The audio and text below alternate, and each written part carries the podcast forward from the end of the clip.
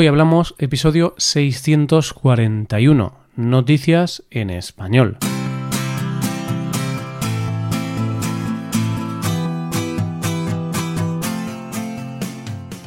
Bienvenido a Hoy Hablamos, el podcast para aprender español cada día. Ya lo sabes, publicamos nuestro podcast de lunes a viernes. Puedes escucharlo en iTunes, en Android o en nuestra página web. Ya sabes que tienes disponible la transcripción de este episodio y una hoja de trabajo en PDF con ejercicios y explicaciones de vocabulario y expresiones. Este contenido solo está disponible para suscriptores premium. Hazte suscriptor premium en hoyhablamos.com. Hola oyente, ¿qué tal? ¿Cómo estás? Me gusta saber cosas de ti, oyente, pero te voy a pedir un favor. Si estás de vacaciones y estás escuchando estos episodios desde la playa, relajado y con un mojito en la mano, por favor no me lo digas. Prefiero pensar que no soy el único que no se ha ido de vacaciones aunque si es así, te doy las gracias por escucharnos a pesar de estar tirado en la playa. Y de hecho, puedes contármelo que me hará feliz saberlo. Empezamos con las noticias de hoy. Primero hablaremos de una persona caída del cielo, después de la amistad eterna y terminaremos hablando de una amenaza de bomba. Hoy hablamos de noticias en español.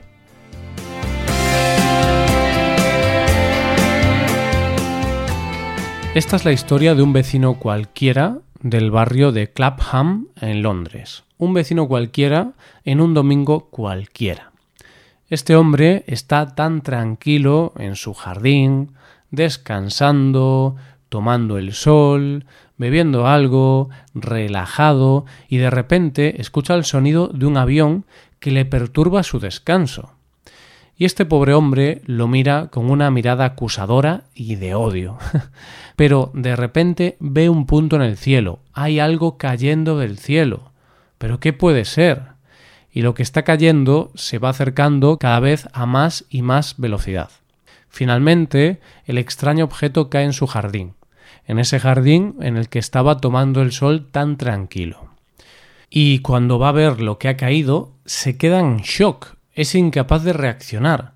¿Cómo es esto posible? Su vecino, alertado por el ruido, se asoma y no da crédito a lo que está viendo y llama a la policía. Pero, ¿qué había caído del cielo? Era una persona. El impacto había provocado un agujero en el jardín y había mucha sangre alrededor. Vamos, que aquello era un cadáver, una persona fallecida debido a la caída. Una persona caída del cielo. sí, oyente, una persona que cayó del cielo. Pero, ¿y eso cómo es posible? Pues parece ser que el cadáver era el de un hombre que se había escondido de polizón en el avión que iba desde Nairobi a Londres. La policía encontró la mochila de este hombre en el tren de aterrizaje junto con la comida y agua y es que hay que recordar que ese trayecto tiene una duración de casi nueve horas. Nueve horas escondido en un avión, escondido en el tren de aterrizaje, con el único propósito de salir del país. La policía no ha podido identificar al hombre, pero dicen que ya están en contacto con las autoridades de Nairobi para aclarar el incidente. Lo más curioso de todo es que esta noticia, que parece sacada de una película de Hollywood, es más habitual de lo que debería ya que no es la primera vez que aparece un cadáver de una persona que se ha caído de un avión, y no es la primera vez que se encuentra un cadáver en el tren de aterrizaje de un avión procedente de África.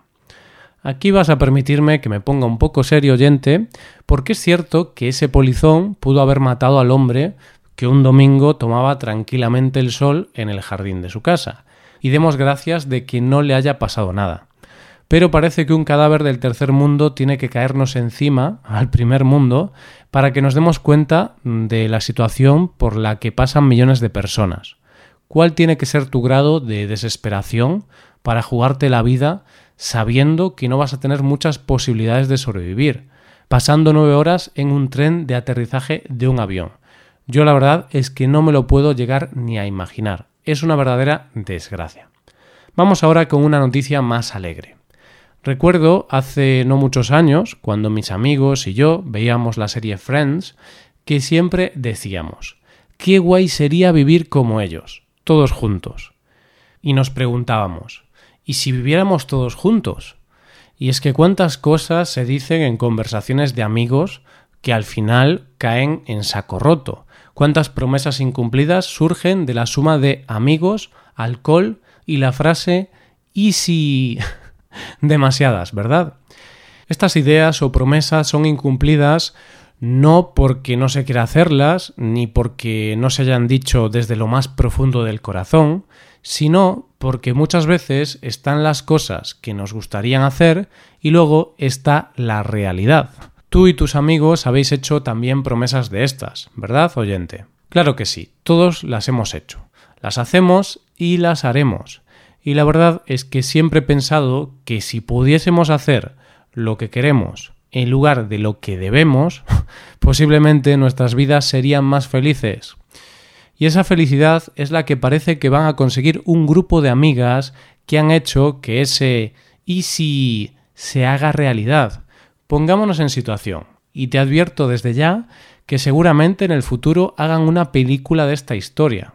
En mi cabeza está tan claro que ya casi he pensado en los actores que podrían protagonizarla. En fin, te cuento la historia o la sinopsis de esta posible película. Tenemos a un grupo de amigas, pero amigas de verdad, de esas que se conocen desde hace más de 20 años. Se conocen, se quieren, se divierten juntas y no tienen secretos entre ellas. Un día, como cualquier otro, entre bromas, una de ellas dice ¿Y si cuando cumplamos los 60 nos jubilamos y nos vamos a vivir juntas? les parece un plan perfecto.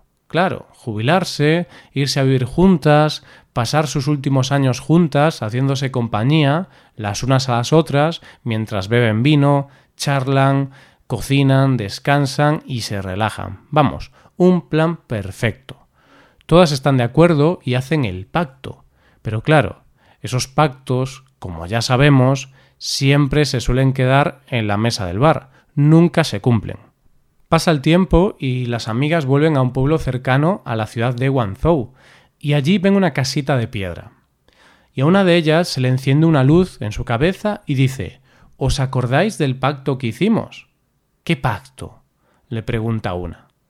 El de lo que haríamos cuando cumpliéramos sesenta años. Todas le dicen que recordaban aquel pacto.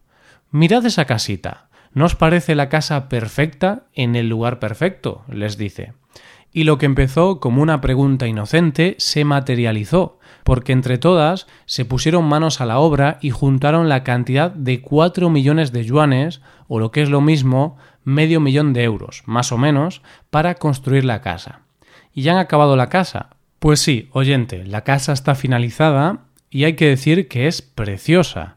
Es de 700 metros cuadrados, es una casa toda rodeada de cristaleras, lo que la hace muy luminosa, y en la planta baja tiene una zona común con cocina, un enorme comedor y habitaciones individuales en las plantas superiores.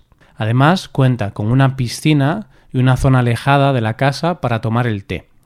¿Y qué van a hacer con la casa hasta que tengan 60 años? Eso es lo mejor de todo. ¿Por qué aplazar algo que se puede hacer ya?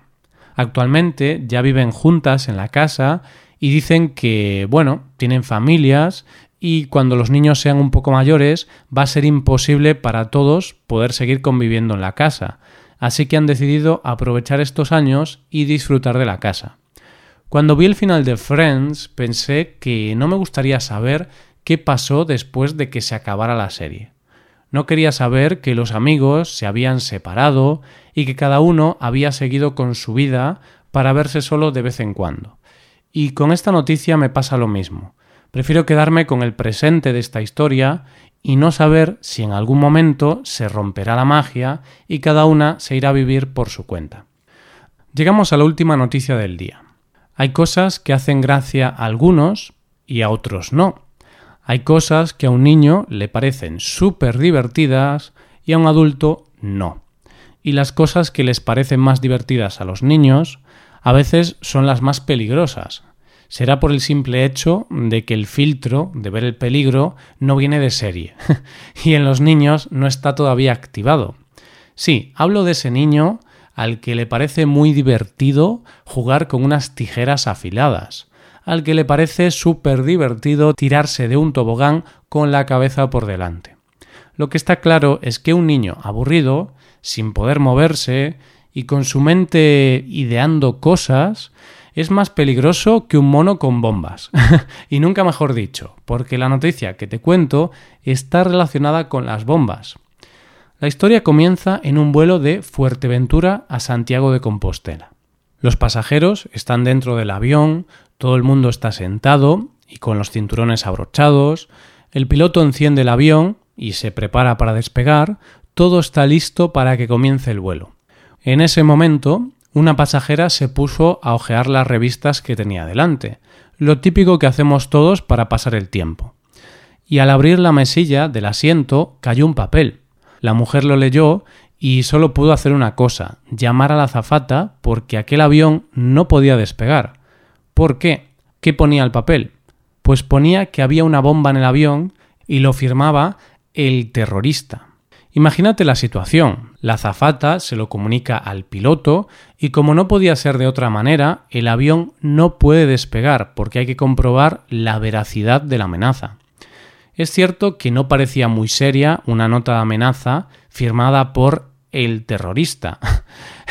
Pero evidentemente nadie se puede arriesgar por muy falsa que parezca la amenaza, porque podría ser un terrorista poco creativo. No queda otra opción. Hay que bajarse del avión y comprobar el avión. Todo el mundo ha desembarcado, se hacen las investigaciones pertinentes y poco después se anuncia que el vuelo puede continuar. Es seguro viajar, eso sí, con varias horas de retraso. ¿Y qué había pasado? ¿Había bomba o no? Pues no, no había bomba. Pero sí que había algo más peligroso. Un niño de 11 años aburrido en el vuelo anterior y que se ve que le pareció muy divertido escribir aquello y dejarlo en el avión. Poco después se localizó al niño y a los padres y claro, los pasajeros dicen que deberían imponer algún castigo al niño, porque su broma no fue una simple broma, sino que afectó a los pasajeros de un avión entero. Lo que está claro, oyente, es que si viajas con un niño, llévale cosas para que se divierta y nunca, nunca le des papel y lápiz y menos una pistola de mentira, porque no me quiero ni imaginar cómo terminaría eso. Y esto es todo por hoy. ¿Qué te han parecido las noticias? Puedes dejarnos tus impresiones en nuestra web. Con esto llegamos al final del episodio. Te recuerdo que en nuestra web puedes mejorar tu español de distintas maneras. Por un lado, puedes hacer clases por Skype con profesores certificados y nativos de España y por otro lado puedes hacerte suscriptor premium para poder acceder a la transcripción y a una hoja de trabajo con cada episodio del podcast. Todo esto lo tienes en hoyhablamos.com. Esto es todo, mañana volvemos con un nuevo episodio de conversación real y sin guion entre dos nativos. Lo dicho, nos vemos en el episodio de mañana. Pasa un buen día, hasta mañana.